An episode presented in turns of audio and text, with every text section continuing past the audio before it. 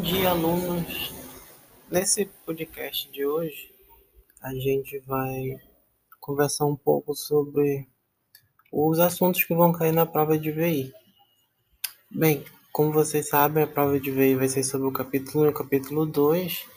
Então, vou fazer uma pequena revisão dos conceitos que eu vou cobrar na prova.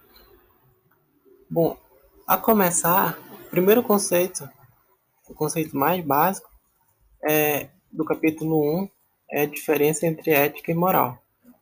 Bem, a gente pode dizer que a moral são os costumes, os usos, a maneira de ser das pessoas, o modo como elas se relacionam e cada pessoa ela nasce dentro de algum tipo de moral. A moralidade ela é dada para todos, independente da pessoa querer.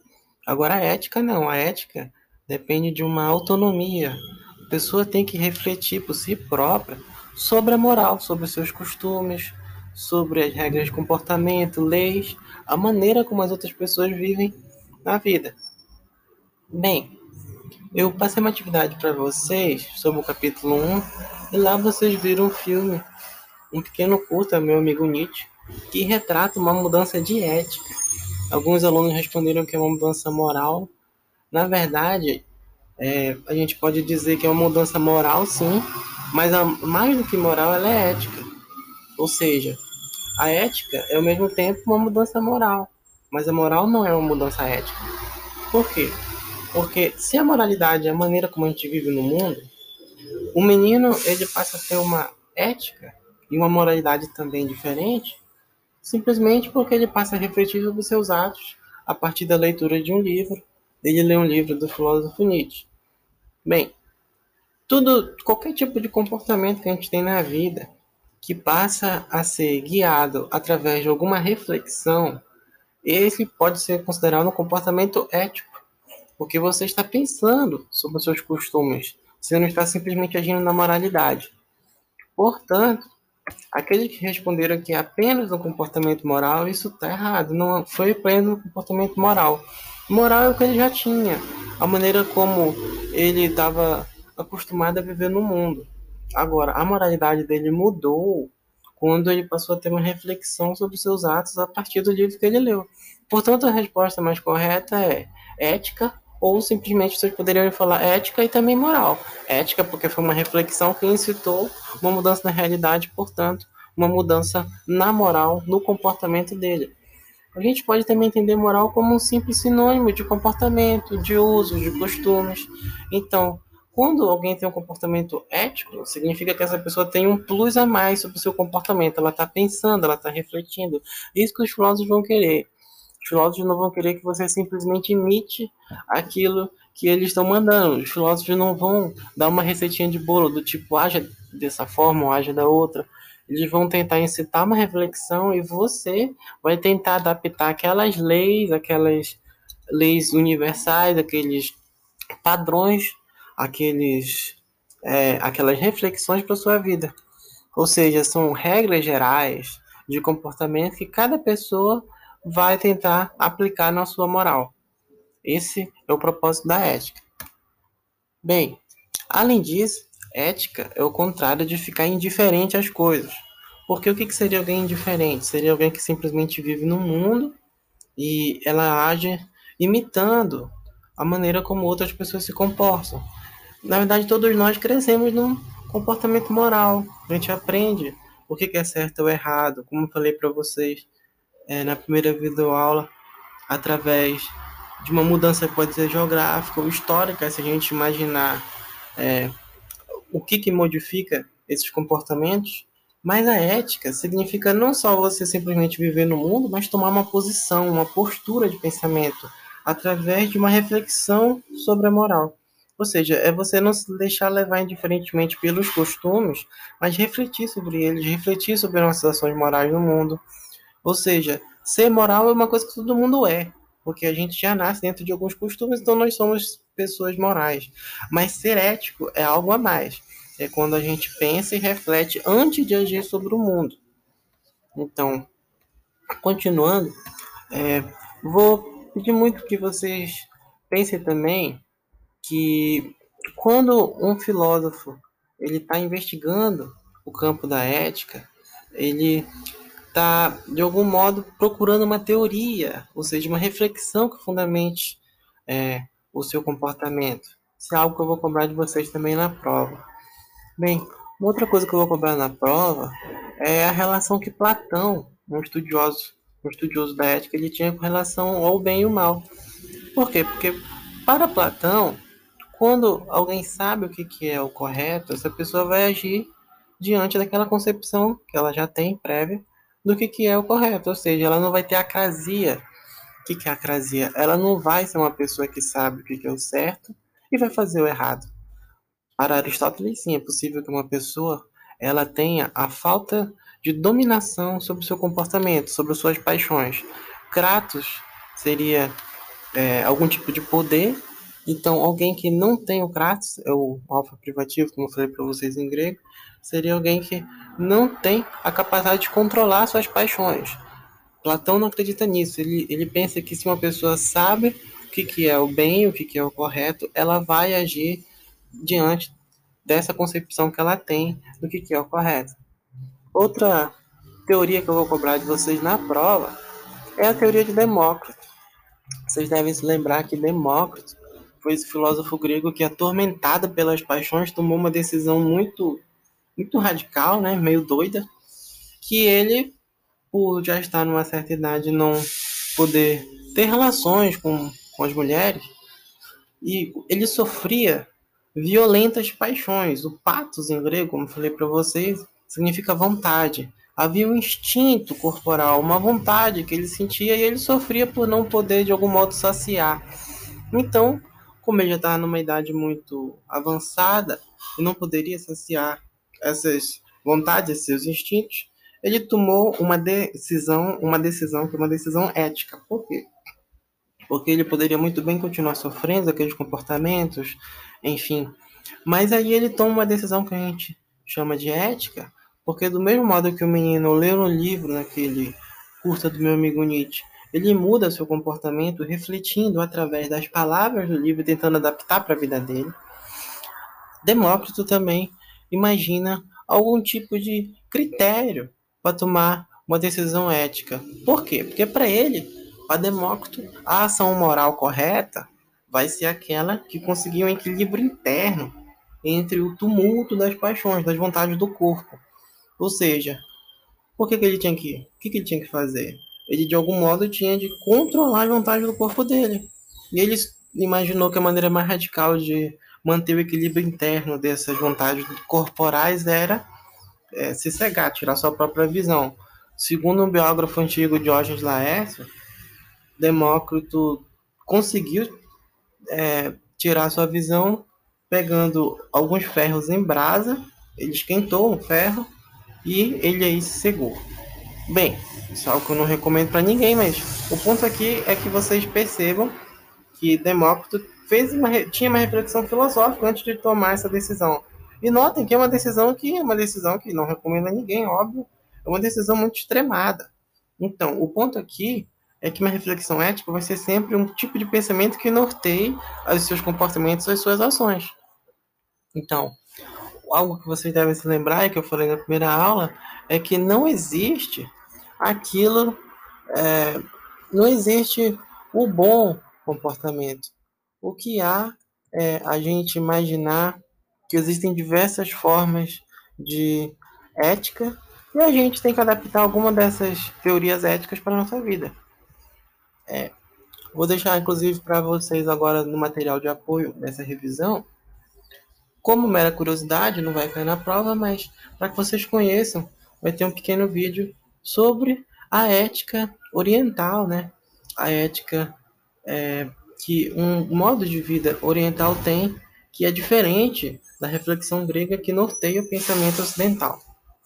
Bem, além disso, agora indo mais propriamente sobre o capítulo 2, né, que é uma reflexão filosófica sobre a liberdade, lá vou cobrar de vocês principalmente os conceitos da diferença entre as concepções teóricas de três filósofos: a concepção do Aristóteles, a concepção do Hobbes e do Locke.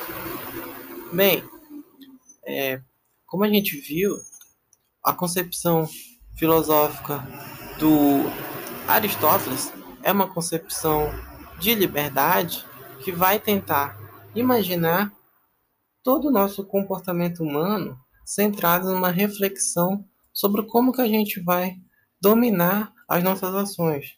E para isso, Aristóteles dizia que nós temos que ser virtuosos. E ele então dividia o homem numa característica psicológica ou psíquica. Ele dizia que dentro das nossas ações morais haviam três etapas. Primeiro a gente pensa, delibera, depois é quando a gente escolhe uma ação e alguma ação ética a gente de algum modo atua na moral e por último a gente tem uma tentativa de controle, a volição, a gente tem que estudar nossos comportamentos para voltar a fazer o que, que a gente considera como correto. Bem, um exemplo desse, como eu falei para vocês, daquilo que Aristóteles chamava de virtude, caminho do meio, e que ele dividia num processo psíquico de três partes, é o exemplo de uma pessoa tímida, que para Aristóteles é alguém que tem a falta de uma virtude. Ou seja, ele sofre de um tipo de vício moral.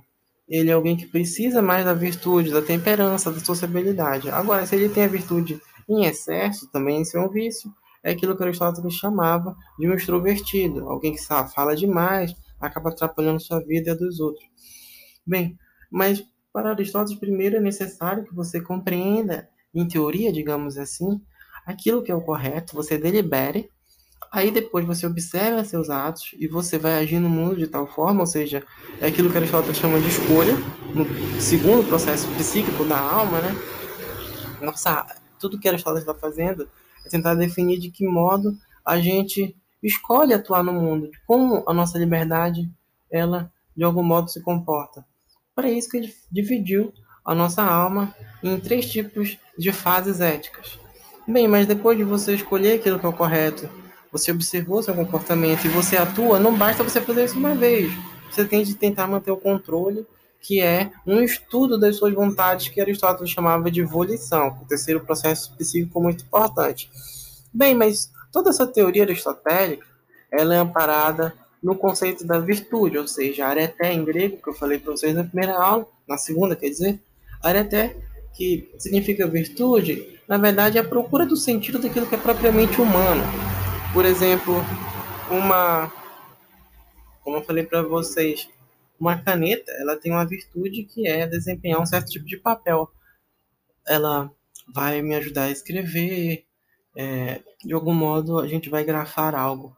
Agora, qual é a virtude do homem? Aristóteles imagina que a virtude do homem não é ser um meio para realizar um fim, mas é uma finalidade muito específica, que é a eudaimonia, né? a felicidade. E Aristóteles vai dizer então que o homem tem uma virtude e ele deve buscar estudar os comportamentos éticos e a noção de liberdade de Aristóteles então está muito ligada a a esse conceito de virtude, de que um homem tem uma finalidade que é ser feliz.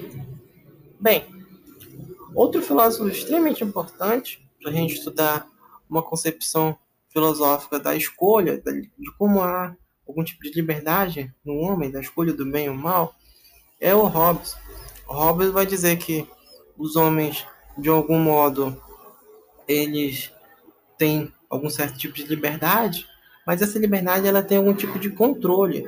E essa liberdade ela é relativa, ela é relativa em relação a outros homens e ela não é absoluta.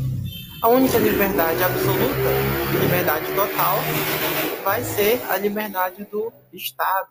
O Estado, sim, se a gente comparar com Deus, seria aquele ente que tem a possibilidade de fazer tudo. Agora, os homens não. Os homens estão dentro de algum tipo de regulação eles vivem com outros indivíduos e eles, de algum modo, têm uma liberdade relativa.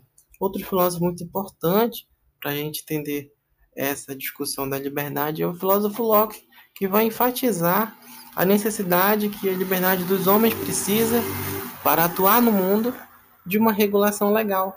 Ou seja, todos os indivíduos têm que estar amparados sobre o braço forte da lei para que eles possam agir no mundo. E no caso, a polícia vai ser uma tentativa de coibir, ela vai tentar é, regular na prática, com que aquelas pessoas que de algum modo saiam do que é considerado legal, do que é considerado lícito, elas sofram sanções da lei, ou seja, ela vai atuar para manter o Estado, numa comparação com a medicina, o Estado saudável. Então, são esses três filósofos muito importantes. Aristóteles com pensamento sobre a virtude e também Locke pensando a regulação legal e principalmente Hobbes pensando no Estado absolutista. Bem, e falei também para vocês sobre a filosofia extremamente interessante de Agostinho, o filósofo Agostinho de Hipona, um filósofo que foi um filósofo, foi um santo da Igreja Católica.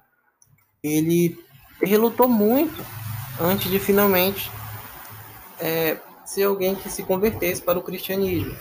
Ele era uma pessoa que sofria profundamente da, de paixões contrárias. Ou seja, Agostinho ele reconhece que Aristóteles foi um filósofo anterior Agostinho. Aristóteles foi genial ao dividir, ao pensar como é que a nossa alma controla o patos, como é que a gente pode teorizar uma deliberação para controlar as nossas escolhas e manter isso através da volição, né, nos três estados psíquicos. Só que Agostinho, ele tinha um problema, um problema pessoal que fez com que ele percebesse que a teoria aristotélica sobre a ética não era suficiente para dar conta de todos os problemas. Uma resposta para todos os problemas morais. Por quê? Porque Agostinho pensa o seguinte: quando eu tenho vários quereres? E quando eu tenho várias vontades e elas se chocam? Por exemplo, Agostinho, ele era alguém que sentia em si um sentimento religioso muito forte. Ele percebia que de algum modo ele estava ligado com um ser maior, que é Deus, e ele então procurou estudar o cristianismo e ele estudou muito antes de se converter. Ele foi pensar como era a religião, etc. Bem, nesse estudo, ele ficou muito é, desequilibrado entre uma vontade que ele tinha religiosa e de seguir um comportamento padrão moral que o cristianismo, de algum modo, recomendava, e ao mesmo tempo abrir mão de tudo aquilo que ele tinha de prazeres, que são prazeres dos sentidos, com uma namorada dele, a Laura. Então, falei para vocês que no livro de Agostinho, muito interessante, chamado Confissões, ele, ele confessa a Deus que durante um certo tempo, né, ele rezava e ele falava: Deus, tornai-me santo, mas não agora. Por quê? Essa frase ela revela bastante como Agostinho estava sofrendo de diversos tipos de vontades então era muito complicado, não bastava ele apenas pensar em como aplicar na prática as teorias aristotélicas de observar o que é a virtude, porque haviam vontades contrárias. Se ele cuidasse da vontade dele, é, digamos assim, a vontade sensível, carnal, o amor que ele tinha pela Laura, ele ia deixar de lado o amor por Deus. Então, Agostinho percebeu depois de um tempo que o conceito filosófico de liberdade é algo próprio da vontade e não da razão. O que, que é isso? A gente tem que observar como é que nossas forças morais atuam, sim, pensando no conceito da, da vontade, porque nós temos diversas vontades que uma se contrapõe à outra. E qual foi a resposta de Agostinho? Foi observar que elas se contrapõem e perceber que nós temos algo que é chamado de livre-arbítrio. O livre-arbítrio humano seria a capacidade que os homens têm de escolher. Para ele, os homens são responsáveis pelas suas escolhas, mas eles só vão, de algum modo, alcançar uma ética que propicia a diferença do certo e do errado quando eles se converterem a Deus. Ou seja, o homem tem livre-arbítrio, mas ele também tem a chance da salvação para Agostinho, que é encontrar a verdadeira felicidade em Deus. Bem, e o terceiro filósofo, terceiro não, o terceiro tópico que eu vou cobrar na prova de vocês é a relação que o Sartre tem é, com relação ao conceito de liberdade. Sartre vai ser um filósofo francês já aqui do século XX, extremamente interessante, que ele vai numa obra chamada Existencialismo é um humanismo, ele vai estudar muito de que modo o homem pode fazer essas escolhas morais entre o bem e o mal, e de que modo a gente pode conceituar a liberdade. Bem, Sartre ele vai falar de um significado ético, daquilo que ele chama de existencialismo, ou seja, ele vai tentar demonstrar como é que ocorre as escolhas morais na existência humana. E ele tem uma frase muito interessante que é a de que a existência precede a essência. O que ele significa? O que ele quer dizer? O que ele quer significar com essa frase? Ele quer dizer que o homem não nasce é, tendo já de algum modo na natureza, ou em alguma religião, ou em alguma filosofia, pré-escrito o caminho daquilo que é correto ou incorreto. Para Sartre, cada pessoa, ela, de algum modo, está condenada a ser livre. É uma frase extremamente forte do Sartre. O que ele quer dizer com isso é que não existe algo essencial, ou seja, uma norma geral universal, como, por exemplo, as, os Doze Mandamentos da Bíblia, que vão nortear o homem no caminho da diferença entre o certo e o errado. Para Sartre, não. Todo homem ele está de algum modo condenado a fazer suas escolhas morais. E é isso que é, é isso que Sartre está querendo dizer quando ele fala que a existência precede a essência. Na verdade, Sartre está querendo falar para a gente que não existe algo essencial, ou seja, não existe lei universal, mandamentos. Cada pessoa tem na sua existência de procurar a sua própria norma, sua própria lei, para ser feliz, para de algum modo escolher a diferença entre o certo e o errado. Bem, quando o Sartre vai falar que o homem está condenado a ser livre, ele está querendo dizer que o homem é, não tem um conceito universal do que seja a natureza humana, do que seja o correto e o incorreto, não existe mandamento. Na verdade, a existência vai preceder a essência, e por isso o homem não está predeterminado a nada, e ele vai estar tá condenado a fazer suas próprias escolhas. De algum modo, Sartre vai estar tá mostrando que a gente, de algum modo, está no mundo perdido, sem amparos, e cada pessoa tem que estudar de maneira muito séria a filosofia, a ética, a moral, para conseguir então fazer suas escolhas. Ele não vai receitar ele não vai indicar nenhuma receita de bolo, nenhum tipo de mandamento ético religioso ou até mesmo filosófico. Sartre vai simplesmente dizer que cada pessoa está condenada a ser livre. Bem, essa, esse aqui foi um pequeno podcast de revisão dos conceitos que eu vou cobrar de vocês na prova de VI. Espero que vocês tenham gostado. Vou deixar aqui uma atividade de frequência com relação a essa revisão. Uma atividade bem legal, espero que vocês gostem. E também vou deixar alguns materiais de apoio para quem quiser se aprofundar ainda mais, conhecer algo mais sobre a ética e esse campo da filosofia tão interessante. Vou deixar algumas, alguns vídeos legais aqui para que vocês vejam. Valeu, pessoal. Até o próximo encontro.